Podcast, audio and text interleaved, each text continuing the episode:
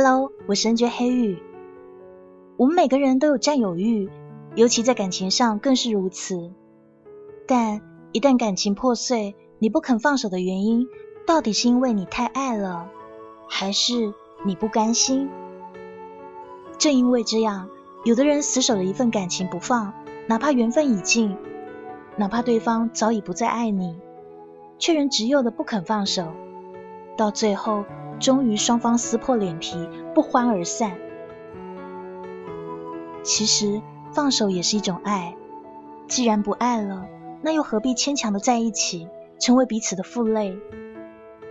所以该放手时就放手，让彼此解脱。